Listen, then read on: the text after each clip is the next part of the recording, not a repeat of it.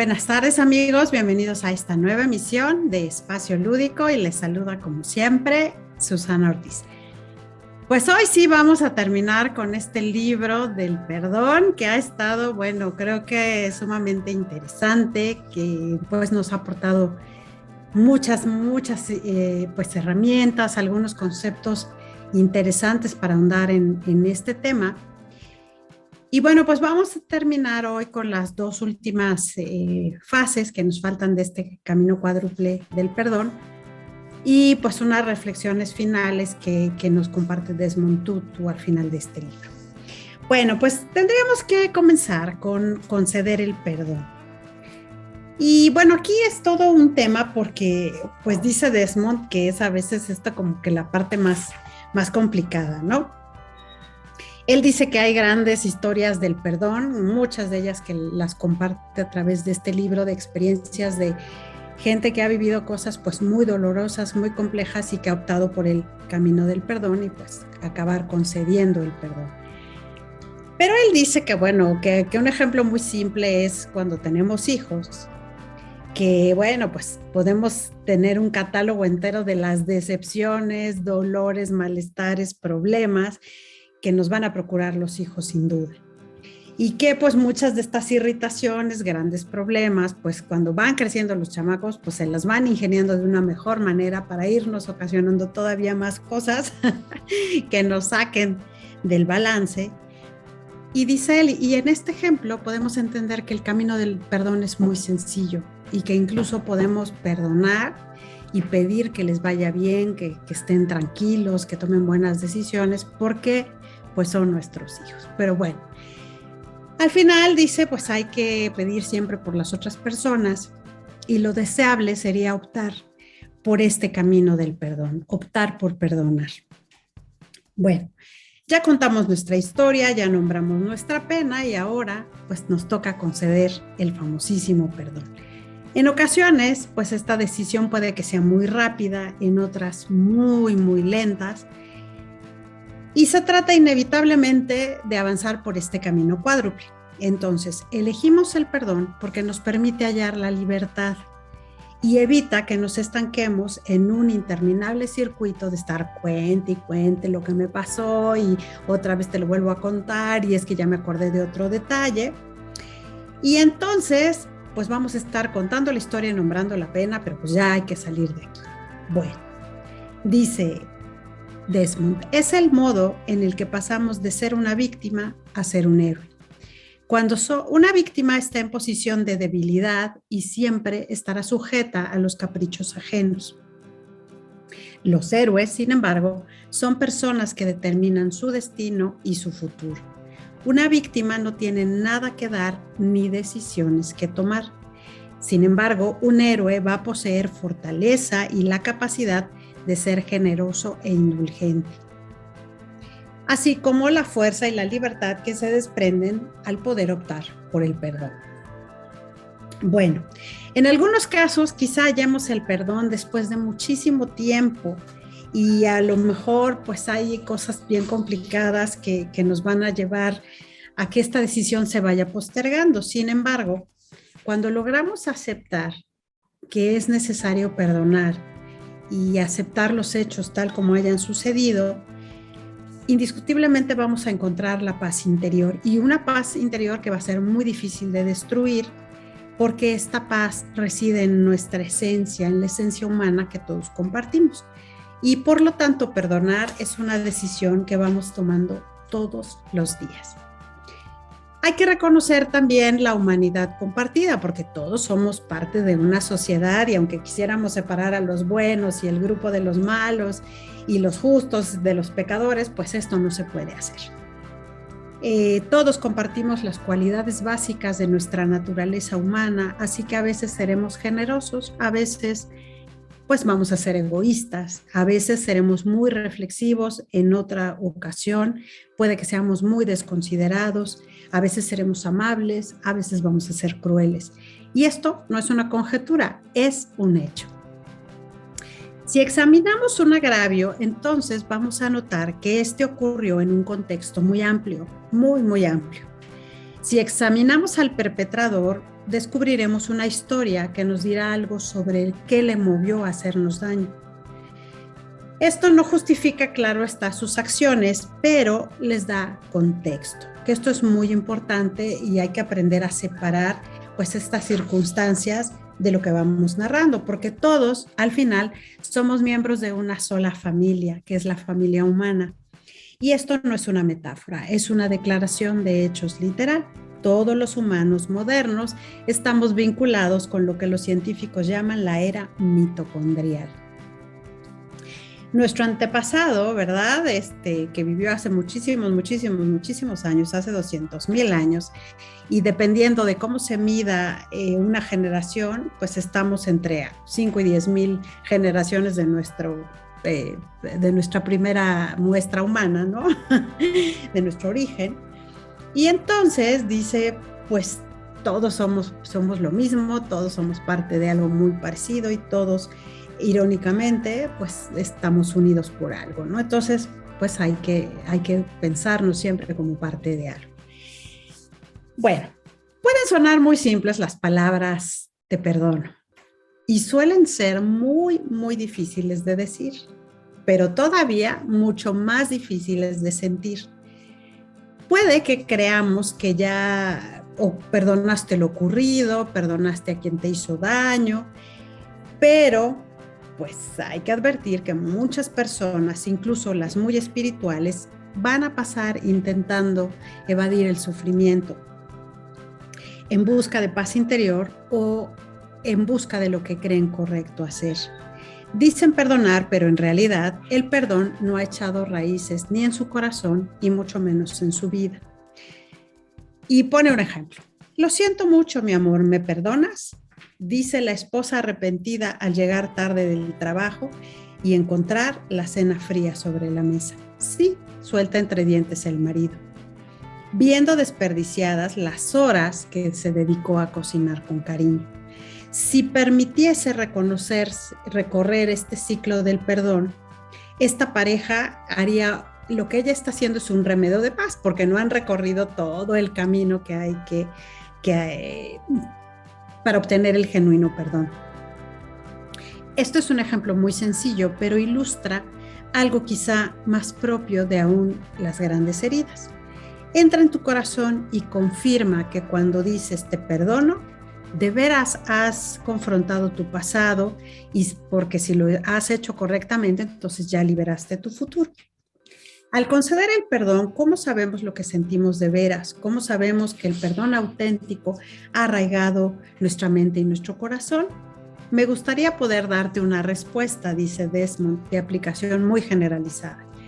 Algunos sienten que se les quita un gran peso de encima, otros una infinita sensación de paz y a menudo sabes que has perdonado cuando le deseas el bien a otro, o al menos ya no le deseas el mal, como ya dijimos, hay libertad en el perdón y cuando sientes esa nueva libertad, entonces sabes que has perdonado de veras. Y entonces viene la oportunidad de contar ahora sí una nueva historia, pues donde ya muchas cosas no me van a angustiar y donde yo ya puedo ver las cosas de un modo diferente.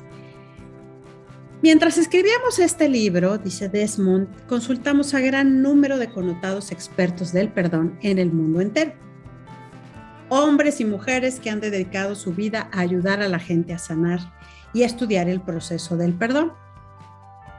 Y todos ellos dijeron que lo importante es poder contar una nueva historia y que cuando lo logremos hacer, esto es la señal de curación y sobre todo de recuperación.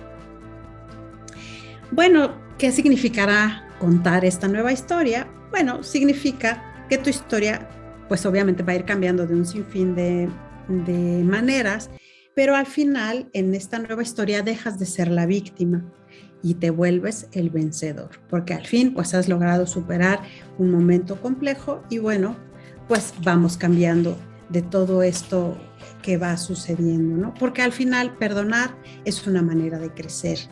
Cuando me hieren, cuando sufro, cuando me enojo con alguien por lo que me hizo, sé que la única forma que puedo poner fin a esos sentimientos, pues es aceptarlo. Y que quizá la única salida para el otro, pues va a ser padecer lo que hizo, ¿no? Así, así de sencillo. Y entonces, pues no tratemos de eludir este camino natural para irnos entonces a este camino del perdón. Y como la mariposa, hemos de ser fuertes, resistentes y nos transformaremos. Solamente de esa manera podemos hacerlo, porque no podemos permanecer inmóviles en la crisálida. Hay que salir, hay que crecer y hay que mostrar fortaleza. Vamos a hacer una pausa y enseguida regresamos. No tardamos.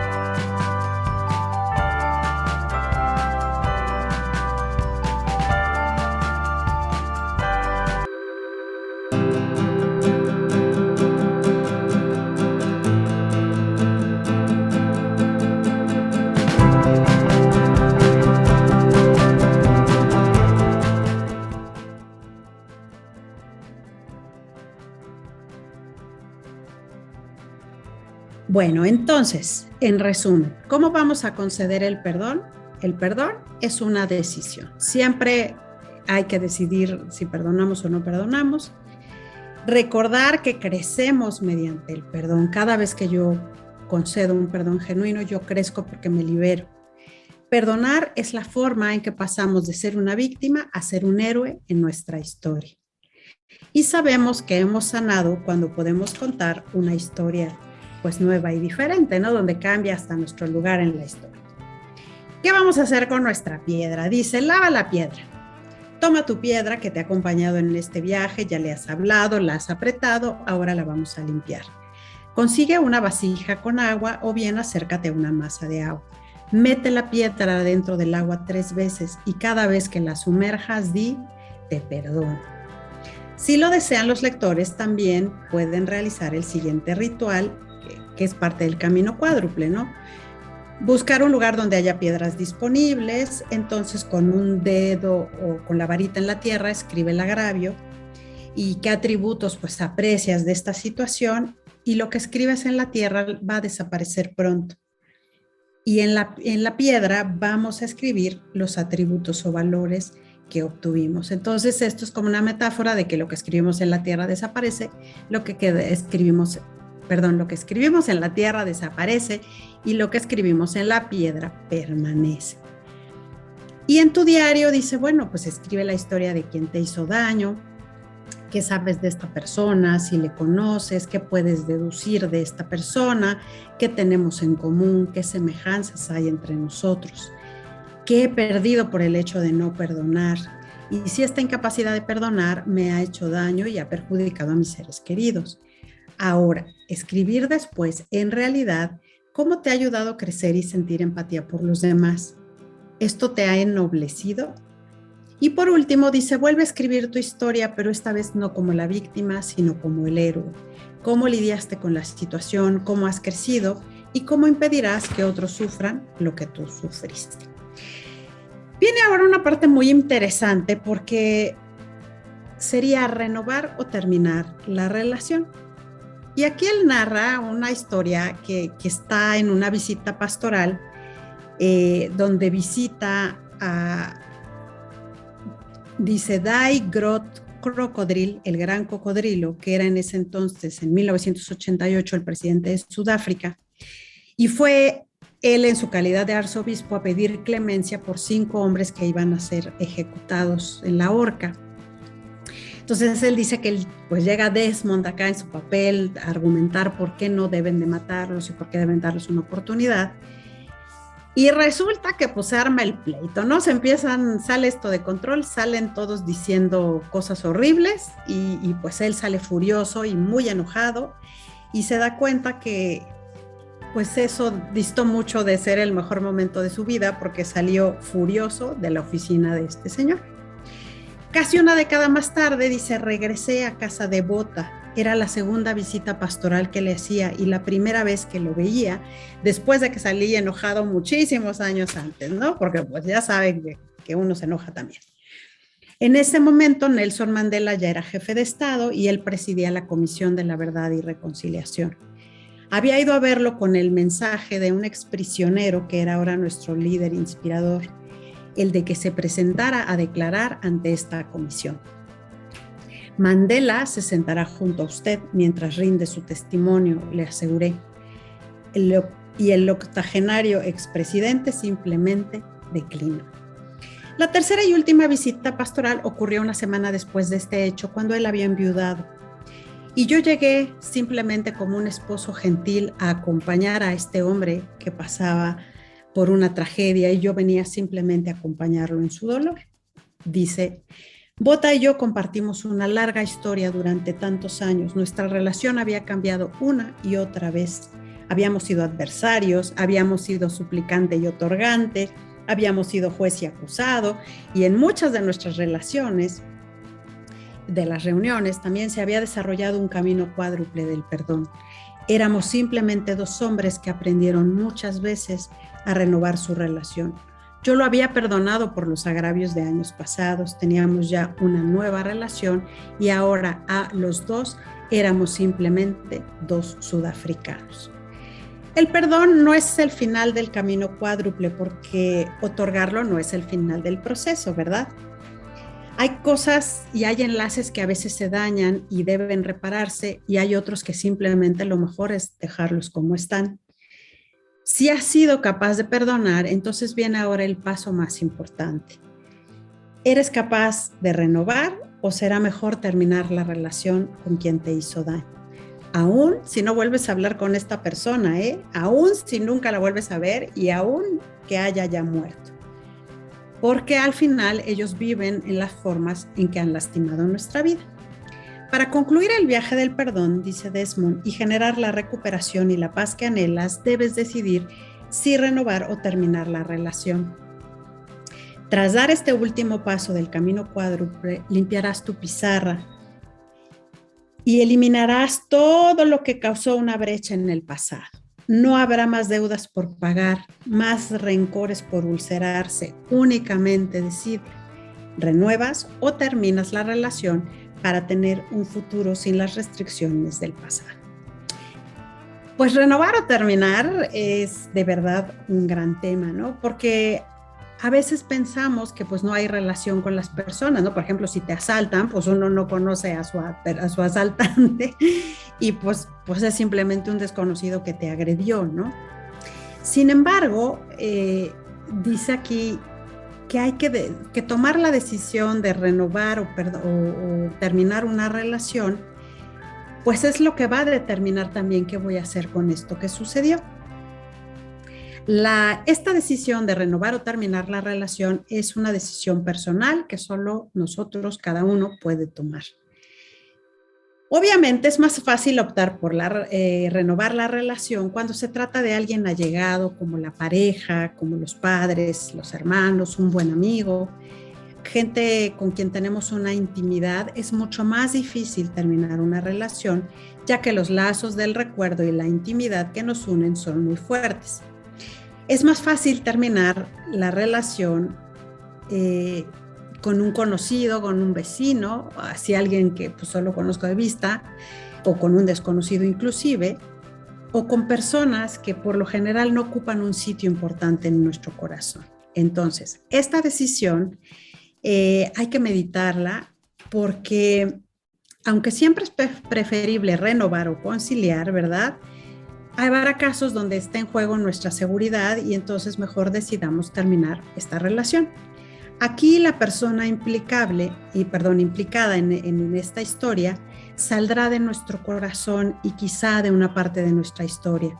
No es una resolución que pueda tomarse a la ligera o al calor del momento, porque renovar nuestras relaciones es la forma en que cosechamos los frutos del perdón. Es decir, la renovación no es un acto de restauración, no hacemos una copia idéntica de la relación que teníamos antes del agravio, sino que asumimos también nuestra responsabilidad. ¿Qué quiere decir esto? Bueno, pues que al momento de decidir renovar la relación, yo también asumo la responsabilidad de lo que me corresponde a mí como parte del conflicto. Si tenemos una relación que necesita una reparación, hay que recordar que lo malo no está solo en el otro, ¿verdad? Yo también seguramente le, le eché de mi parte y entonces, bueno, hay que aportar también asumiendo nuestra responsabilidad para renovar la relación. Es importante también pedir aquello que necesitamos porque obviamente como esta relación va a cambiar, pues sí será importante eh, tener algunos, algunos puntos por aclarar. Dice, por ejemplo, si tu mejor amigo te insulta, quizá desees una disculpa y una explicación para poder renovar la relación. Cuando se nos lastima, la mayoría de las veces necesitamos la verdad del por qué fuimos heridos, por qué esta persona en la que confiamos nos mintió, o nuestra pareja nos fue infiel, o un desconocido consideró conveniente importunarnos, ¿no? Decir la verdad suele ser lo que nos da el empuje que necesitamos para dar este último paso en el camino cuadro. Pregúntate qué necesitas para renovar o terminar la relación y luego, si te es posible, pídeselo a la persona que te hizo daño. Tu decisión de renovar o terminar esta relación puede depender de que obtengas o no lo que necesitas, ¿verdad? Entonces, bueno, si no puedes hablar directamente con la persona, bueno, pues hay que pedirlo a las demás personas, ¿no? O sea, lo importante es no quedarnos pues con estas cosas a medias, porque sí hay que aprender a diferenciar qué es renovar o qué es terminar. Vamos a hacer una pausa y enseguida regresamos para finalizar con este camino cuádruple del perdón.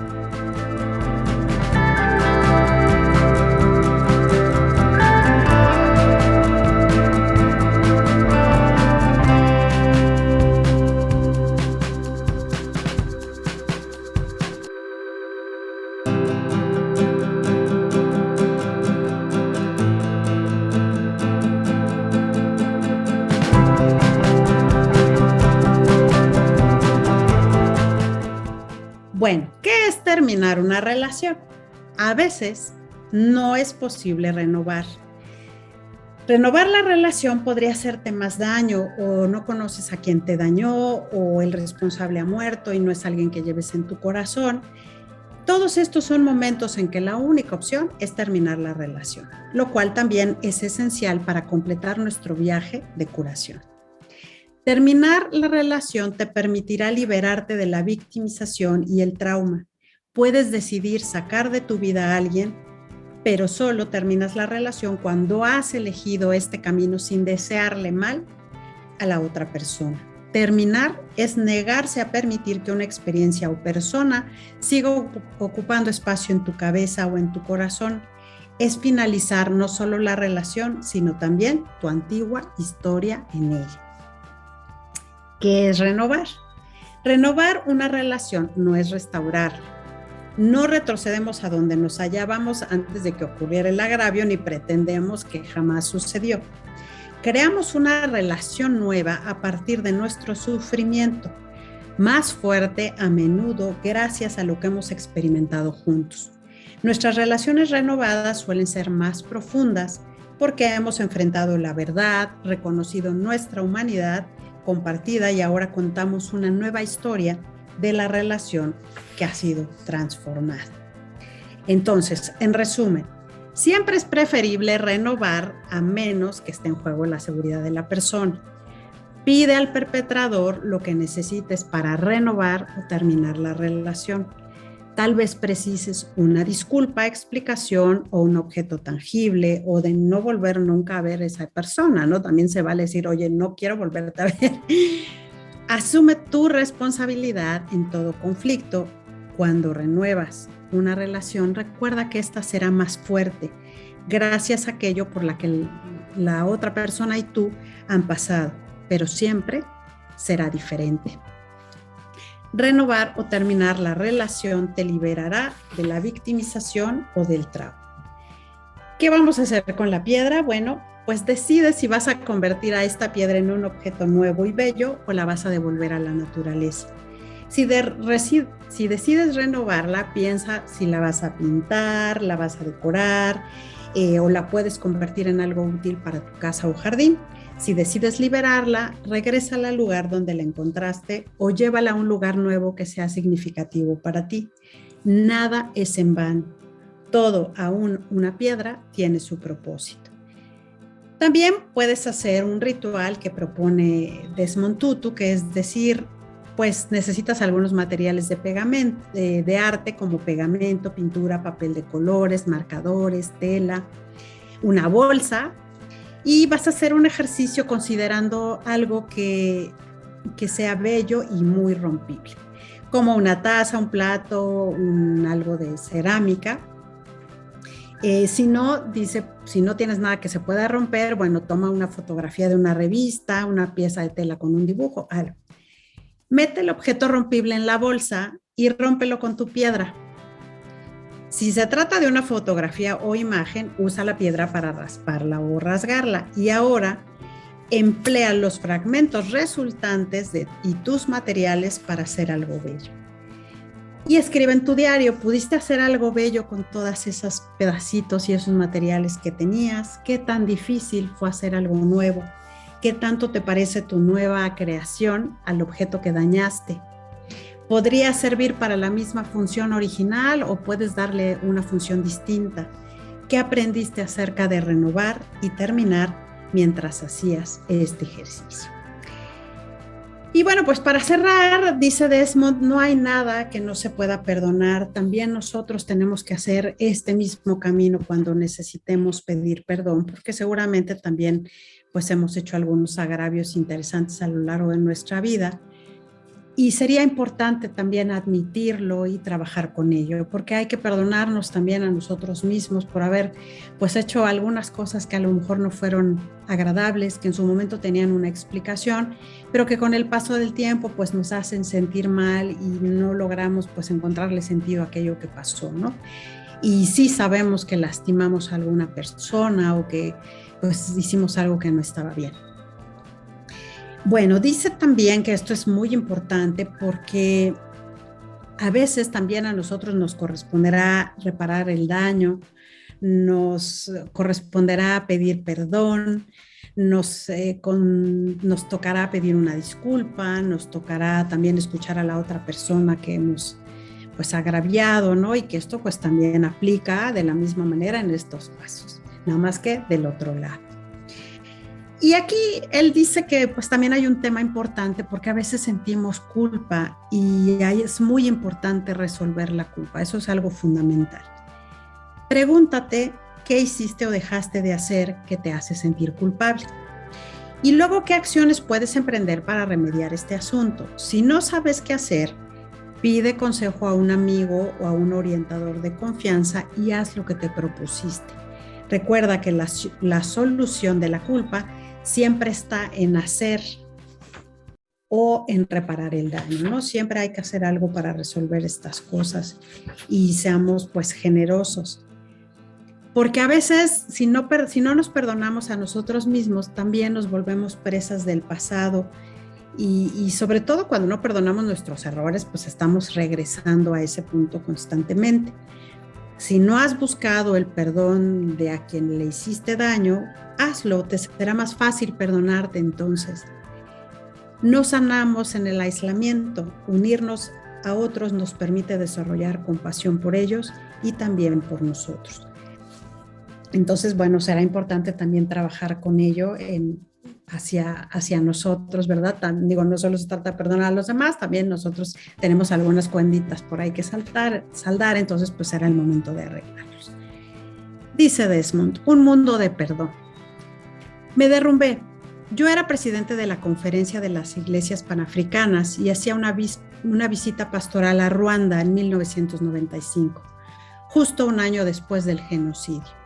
Fui a Antamara, ciudad en cuya iglesia cientos de tutsis se habían refugiado, pero el movimiento de poder Hutu no respetó templo alguno. En el suelo estaban esparcidos los restos del horror, prendas de vestir, maletas que aún se hallaban desparramadas entre los huesos, pequeños cráneos de niños, seguían hechos trizas en el piso, cráneos fuera de la iglesia exhibían machetes y cuchillos enterrados. El hedor era indescriptible. Intenté rezar, pero no pude. Lo único que podía hacer era llorar. Ruanda, como el holocausto y otros genocidios previos, es un testimonio de nuestra capacidad para el más inconcebible de los males, pese a lo cual nuestra capacidad de perdonar y sanar se levanta como una reconvención de que no estamos hechos para el mal, sino para el bien. Esos espasmos de crueldad y violencia, odio y severidad de extrema son la excepción, no la regla en nuestra vida humana. En efecto, Los tradicionales tribunales comunitarios de los GACACA que se establecieron en Ruanda son un ejemplo extraordinario de que la capacidad de una nación antes convulsionada por la violencia genocida puede curarse mediante la reconciliación y el perdón. Más de 12.000 tribunales de base comunitaria juzgaron más de 1.2 millones de casos en todo el país. La justicia que buscaban fue a menudo más restaurativa que punitiva quienes planearon e incitaron el genocidio fueron castigados, pero quienes se vieron arrasados por el conflicto interno se les impusieron sentencias leves, sobre todo si los perpetradores se habrían arrepentido y buscaban reconciliarse con la comunidad. La meta fue reconstruir las comunidades y el país, curar y prevenir, más que venganza y violencia. Este es un ejemplo de cómo el perdón puede contribuir la recuperación de un país entero. El perdón es la base de la conciliación y yo he visto esto en mi país, en Ruanda, en Irlanda del Norte y en el corazón de muchas personas que han emprendido el largo y difícil camino de buscar la paz que procede del perdón. Por eso es importante cuidarnos unos a otros. Todos debemos medir nuestras palabras. Las palabras hirientes no pueden olvidarse, pero quizá sí perdonarse. Dice, eh, si pudiéramos leer la historia secreta de nuestros enemigos, en la vida de cada hombre encontraríamos suficiente, suficiente pesar y sufrimiento para desarmar toda hostilidad. Porque cuando odiamos a otros, llevamos este odio en nuestro corazón, donde ciertamente nos daña más a nosotros que a ellos. Fuimos creados para la hermandad, Fuimos creados para formar una familia humana, para existir juntos, porque fuimos hechos unos para otros. No se nos hizo para la exclusividad o la autosuficiencia, sino para la interdependencia. Infringimos esta ley esencial de nuestro ser bajo nuestra cuenta y riesgo. Cuidamos a nuestro mundo cuidando unos de otros, tan simple y tan difícil como esto. Pues bueno, de verdad que ha sido un libro bellísimo, un libro que, sin duda vale la pena leer, que vale la pena tener muy a la mano por toda la información que, nos va brindando. Y bueno, pues yo quisiera cerrar con estas palabras de Desmond Tutu. He aquí mi libro del perdón. Sus páginas están muy gastadas, contiene los pasajes que más me costaron y aquellos por los que pasé con facilidad. He aquí mi libro del perdón algunas de sus páginas están rotas y manchadas de lágrimas, otras están decoradas de júbilo y risas. Algunas fueron escritas con esperanza y otras grabadas con desesperación. He aquí mi libro del perdón, lleno de historias y secretos.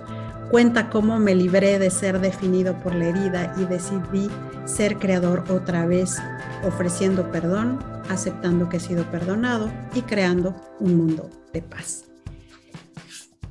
Bueno, pues yo les dejo un gran, gran abrazo y pues bienvenida a esta Semana Santa, ¿verdad? Estas vacaciones que también se nos atraviesan ya pronto y bueno, pues que sean días de mucho disfrute, mucha alegría y sobre todo pues mucho amor. Les dejo un gran, gran abrazo y nos vemos aquí la próxima semana. Hasta luego.